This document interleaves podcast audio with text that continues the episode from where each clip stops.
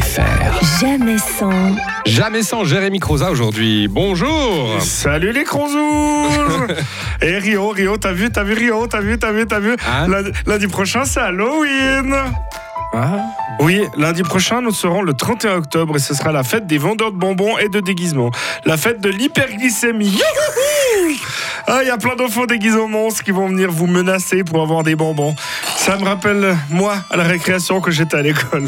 La fameuse phrase des bonbons ou un sort J'imagine à l'époque que Denis Vipré était petit et qu'il allait sonner aux portes à Halloween. Je pense que les gens faisaient moins les malins après lui avoir refusé les bonbons. hein.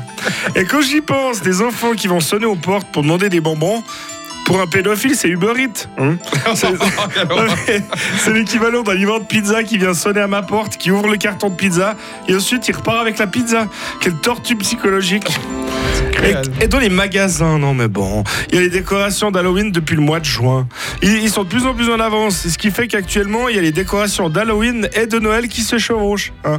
À ce rythme-là, on verra bientôt des décorations du Père Noël qui a des œufs de Pâques dans sa hotte.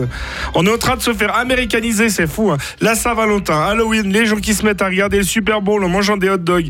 Maintenant, il y en a même qui fêtent Thanksgiving. Ça m'étonnerait pas que l'année prochaine, il y en ait qui fêtent le jour de l'indépendance des États-Unis d'Amérique le 4 juillet.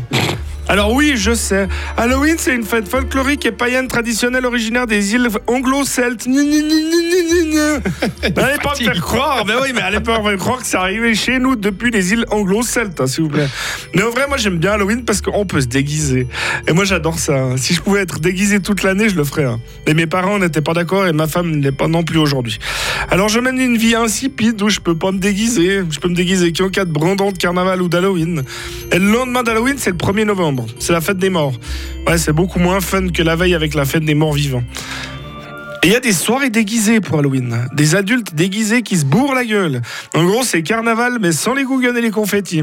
Alors attention. Contre toi. Ouais, ça- ça- Alors attention, s'il y a un truc dans votre verre, eh ben, ce n'est pas un confetti, ok? Et les déguisements Halloween, c'est un peu n'importe quoi. hein. Ouais, non, mais c'est vrai.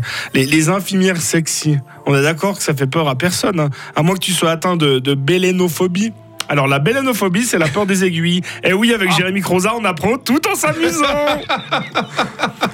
enfin bon. Halloween, c'est lundi. Ce n'est pas le jour idéal pour faire la fête et les enfants auront, les, auront fini les vacances surtout. Donc euh, vous avez meilleur temps d'attendre Noël, c'est la semaine prochaine d'après les décorations dans les magasins. Ouais, bon appétit. Radio FR. jamais sans,